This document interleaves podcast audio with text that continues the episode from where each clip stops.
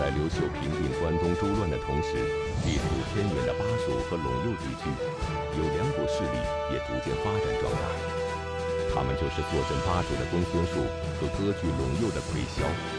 公孙述凭借着巴蜀的地理优势，公然登基称帝，与刘秀分庭抗礼；而魁嚣依仗着西凉骑兵的强大战斗力，也拥兵自重，并且这两股势力互相勾结，以犄角之势共同抵抗刘秀。企图分分天下，而光武帝刘秀早就立下了光复汉室的宏图大志，不能容忍天下分裂的局面，因此与这两人的决战势在必行。那么刘秀是如何平定这两股割据势力的呢？敬请收看《东汉》第六集《得陇望蜀》。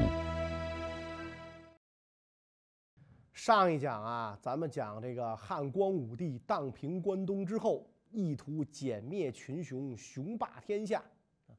但是呢，当时的西边啊有比较强大的割据势力存在啊，一个是这个天水魁嚣政权啊，另一个比较强大的割据势力就是公然称帝的公孙述，割据巴蜀，自称天子。对刘秀的汉政权啊，很是不屑一顾。这公孙述啊，扶风茂陵人啊，是生长在大汉帝国的核心区域首都地区公民。打小呢，靠祖上恩荫做了地方官这个公孙述是官恩代出身了啊，但是呢，不是混混啊，不是说那个开着车撞人啊，调戏妇女啊啊，不是这种人。他在地方当县官把地方治理的井井有条，盗贼绝迹，把把他那个地方呢治理成了一个和谐社会。王莽改制的时候呢，公孙述被任命为蜀郡太守。当时天下大乱啊，各地纷纷起义，反对这个王莽的新朝。啊，一些绿林豪杰也招兵买马，横行江湖。其中呢。有一批啊，从汉中来的乌合之众，打着义兵的旗号到了成都，不仅掳掠横暴，而且放火抢劫。公孙述对此当然是不能袖手旁观了，立刻组织地方力量打败了这批这个寇贼啊。通过这次军事行动，公孙述确保了蜀郡的稳定和安全。并且由此掌握了地方兵权啊。更始二年，他派兵攻击更始朝廷的军队，大败更始军啊。此后，公孙述的名字更是威震异部啊。凭借地利人和、优利条件，公孙述自立为蜀王，建都成都。到了建武元年四月啊。公孙述又在成都地方豪强地主的拥戴下自立天子，国号叫成家啊，年号叫隆兴啊。在当时人心思汉的条件下，公孙述竟敢以异姓称帝，他也借助了啊当时社会上普遍流行的这个谶纬学说，所以在这一点上讲，他跟这个光武帝刘秀啊。还是有共同特点的，那所以等于这个公元二十五年，中国当时这个刘秀跟公孙述两个人同时自立为天子。公孙述的这个成家政权建立之后，积极扩张领土啊，再加上这个蜀地的地理条件啊，非常优越。这个自打战国末年啊，秦国蜀守李冰治理蜀郡以来，就把这个蜀郡治理成了天府之国。那从地理位置上说，那更是地势险要，易守难攻。再加上公孙述手下部队众多，所以他这个皇帝当的呀是安逸的很，非常的悠哉悠哉。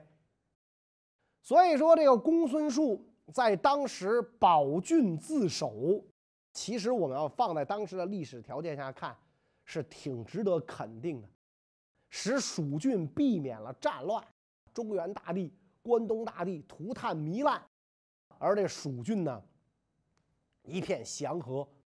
所以公孙述就更加得到部下和百姓的拥戴。但是随着他势力的扩张，野心也就急剧膨胀了，就变成了这个割据一方的军阀。刘秀要扫灭群雄，那么这割据一方并且还称帝的公孙述，当然是他不能容忍的。灭他是早晚的事儿。刘秀有心要消灭公孙述的割据政权，不过公孙述和陇右的魁骁相互勾结，如果汉军发兵南下，远征蜀地，魁骁很有可能会趁机出兵骚扰长安，让汉军首尾不能相顾。于是刘秀决定先拿陇右的魁骁开刀。但是在汉军还没有发兵之前，在长安附近有一个谣言开始流传。导致汉军军心浮动。那么，这是一个什么样的谣言？它又是怎样产生的呢？在这个汉军跟魁骁的军队初次交火以前，魁骁呢派了个小官到洛阳去，假称是向这个这个光武帝问好，实际上呢想探听中原情形。结果呢，这个人点儿背走到长安，被仇家杀了。当时冯异驻扎在长安，所以人们都传言呐，说这个冯异要背汉，自立为咸阳王，所以杀掉魁骁的使者。这样的话呢，能够激怒魁骁。冯异想渔翁得利。冯异这个时候在长安已经三年多了啊，自打击败赤眉，他就一直在关中打仗，等于就是皇帝委任他治理这个地方。听到这些谣言。冯异非常害怕啊，向朝廷上书请求回洛阳。光武帝下诏不许。冯异一面感激皇上对自己的信任，另一面为了表达自己的忠诚，反复恳请光武帝，只好让他回洛阳。等冯异到了洛阳，光武帝当着大臣的面说：“说这个冯这个冯异呀，是我起兵时候的主簿。”为我披荆棘、定关中，功劳很大。然后让人拿来珍宝衣服赐给这个冯异。冯异当年这个跟随光武帝起兵的时候，每一次打完了仗，大家伙儿这个分战利品啊，这个这个这个争功劳啊，冯异都是背靠着一株大树坐着，默默地坐着想这一仗成败得失。下一步怎么走？所以人送外号“大树将军”，不争功，不倨傲。所以这个刘刘秀就跟那个冯异讲，说当年咱们在河北东逃西窜时候的豆子稀饭啊，吃的这个豆子稀饭，还有滹沱河的麦饭，朕现在都没有忘，只恨没有啊可以报答你的。你你自己饿着肚子给我找饭吃，我真不知道怎么报答你。冯异一听非常感动。说臣听说管仲对齐桓公说：“希望您不要忘了我用箭射过你，我不要忘了大王用囚车装过我。他们两人有这样的特殊感情，互相勉励，才能雄霸天下。我现在微臣现在也是希望皇上您不要忘了河北，微臣也不敢忘了皇上对我的恩情。”光武帝呢，跟那个冯异把酒言欢。讨论进攻龙蜀的事情，冯异说了：“我看呐，这个魁骁和公孙述两个人分据西南，非大家惩创，终难降服。微臣虽然没有什么才能，但是愿意为国家尽自己的绵薄之力。”刘秀也说了：“长安是龙蜀枢纽，最是紧要，你切切不可离离开，你要跟那儿好好把守。”实在不得已，朕会亲到长安，调度兵马，先行伐蜀。在稳定了长安的军心之后，刘秀派兵攻打魁骁，但是汉军出战失利，只能败退。就在汉军重整旗鼓，准备再次进攻的时候，取得首战胜利的魁骁却主动向刘秀上书请罪。那么，魁骁在上书中都写了些什么？他这么做的目的又是为什么呢？在这个魁骁取得初次对汉军的胜利之后，他旧日的好友同僚，比如说窦融啊、马援呐，都给他写信，劝他认清大势，不要和汉朝对抗，早日归府才是正道。奎霄虽然打了胜仗，那那是蒙的，但是他也见识到了汉军的实力，知道自己这次赢了，不保证下次还能赢。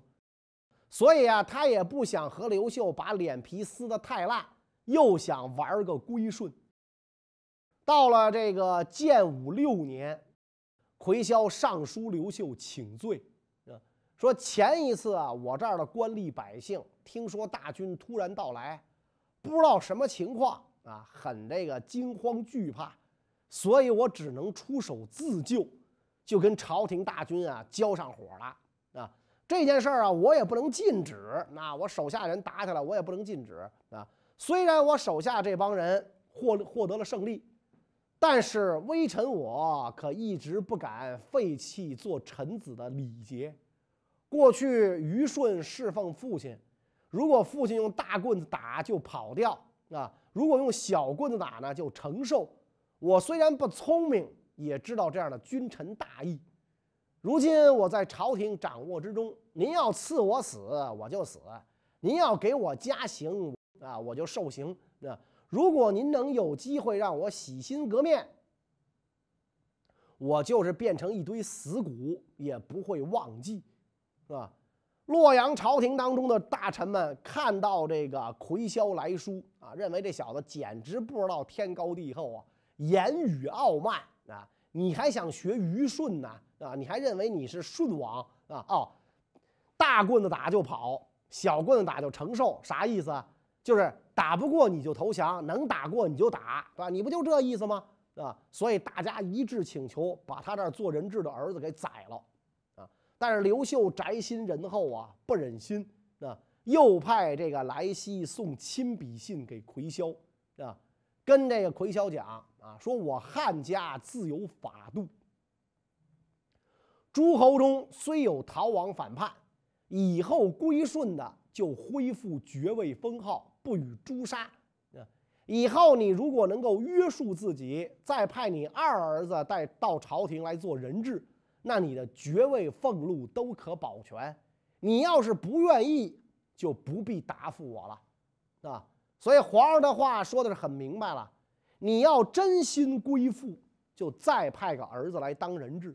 不愿意，咱就免谈。奎霄思来想去，觉得刘秀不会相信自己，干脆派使者向公孙述称臣。公孙述封奎霄为朔宁王，让他派军队往来造势，作为援助，共抗刘秀。啊，有人说，那这奎霄不是神经病吗？是吧？你向刘秀称臣也是，向公孙述称臣也是，你都是称臣，干嘛不向刘秀称臣呢？不然，站在魁霄的立场上看，啊，自己最弱，公孙述稍强，刘秀最强，是吧？如果这个三方开战，应该是俩弱的联合抗一个强的，啊，这样的话，也许两个弱者都能保全。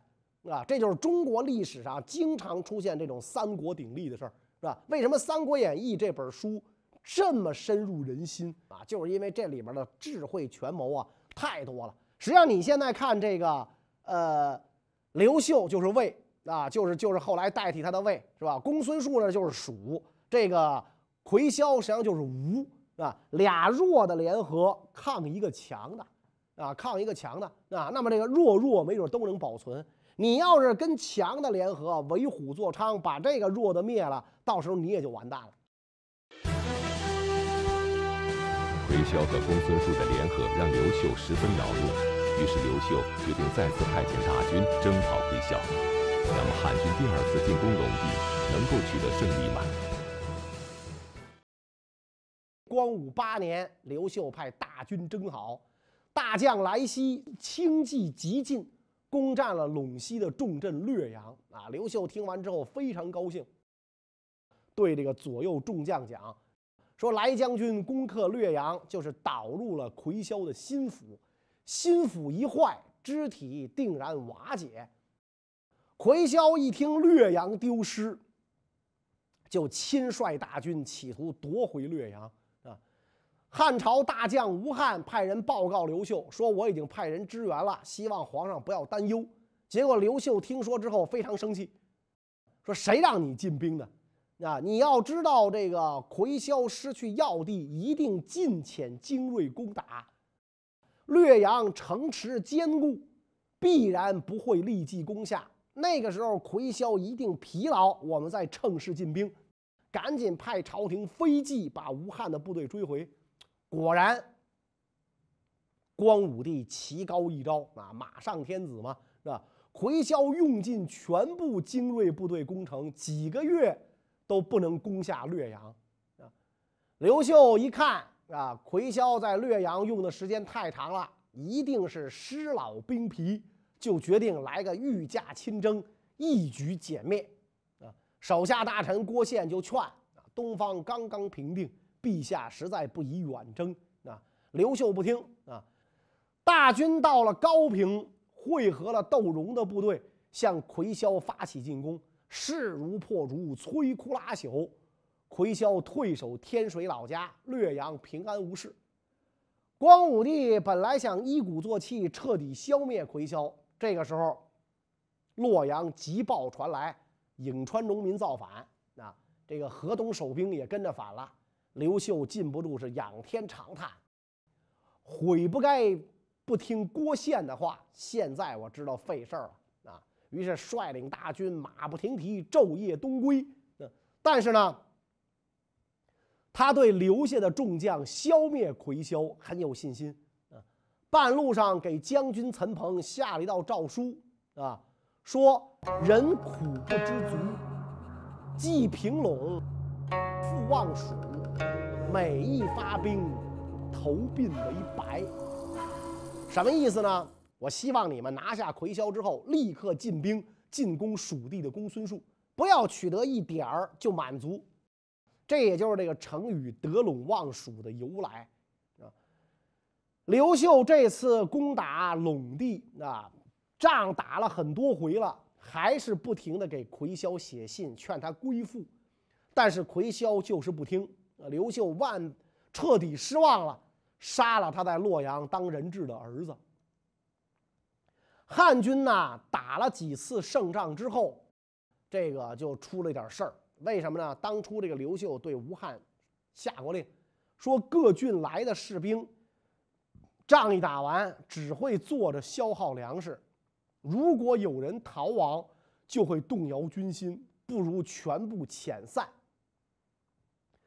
但是吴汉呢，想用众多的军队来围攻奎霄，没按刘秀的吩咐办，结果军队越来越多，军粮越来越少，没粮的这士兵啊，很多人就逃跑了，啊，奎霄手下大将周宗等人就率领公孙述派来的五千救兵，从这个高处突然到来，汉军大惊失色，没来得及布阵。吴汉一看军队的粮食吃尽，而且呢，人家救兵来了，只好烧掉辎重装备，屯驻长安，等于说前期取得的成果都丧尽了啊。转过来年到了建武九年啊，虽然这个前面几次战争啊没把魁霄怎么着啊，但是魁霄自己病倒了啊，连年战争担惊受怕，自己病倒了。赶上当地闹饥荒，那百姓都没得吃，魁霄也只能吃黄豆干饭。那在又病又饿的情况下，魁霄就挂了。他一死，手下王元、周宗拥立魁霄的幼子魁纯为王，统兵据守蓟县。公孙述派将援助魁纯，双方互为犄角，共抗刘秀。建武十年。刘秀看吴汉这些人不能平定陇右，决定再次御驾亲征，亲自进驻前线。啊，到了十月啊，莱西和其他这个部将啊攻陷这个蓟县的城门。周宗献出魁纯投降啊，王元投奔了公孙述，陇地平定。陇地平定后，汉军经过短暂休整，于光武十一年展开了全面攻蜀的战争。此时，汉军兵分两路，一路由陇入蜀，一路沿江逆流而上，水陆两军夹击公孙述。那么，面对汉军的猛烈攻击，公孙述是如何应对的呢？这个公孙述任命降将王元为将军，让他领军呢和淮安御敌。到了光武十一年六月，这个来西和盖延率军进攻这个王元淮安，这个大败敌军，大军乘胜追击，公孙述非常惊恐啊，所以这小子就开始走这个歪门邪道啊，就派出刺客行刺来西。啊，这个公孙述的刺客很厉害，特种兵出身，这个一刀就刺中了莱西，刀子刺在这个莱西的身上啊，深入骨骨缝那莱西在这个刀子插在身上快要死的时候，命人急招这个盖言。盖言来了，一看莱西这样吓得不敢抬头仰视。莱西就斥责这个盖言。那说你怎么能这个样了啊？现在我被刺客刺中，不能报效国家，所以我叫你来，要把军事托付给你，你反而学小儿女样跟那啼哭。刀虽然在我身上，我就不能用兵杀了你吗？所以盖言一看这样，赶紧收住眼泪，勉强起身接受嘱托。莱西亲手给皇上写了最后一封奏章。扔掉笔，拔出凶器，气绝身亡啊！真是生的伟大，死的壮烈。莱西一死，让刘秀决定亲率大军征讨公孙述啊。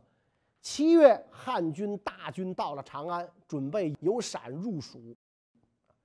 一看刘秀这个架势，公孙述赶紧调兵遣将啊，派遣大将严岑、吕伟。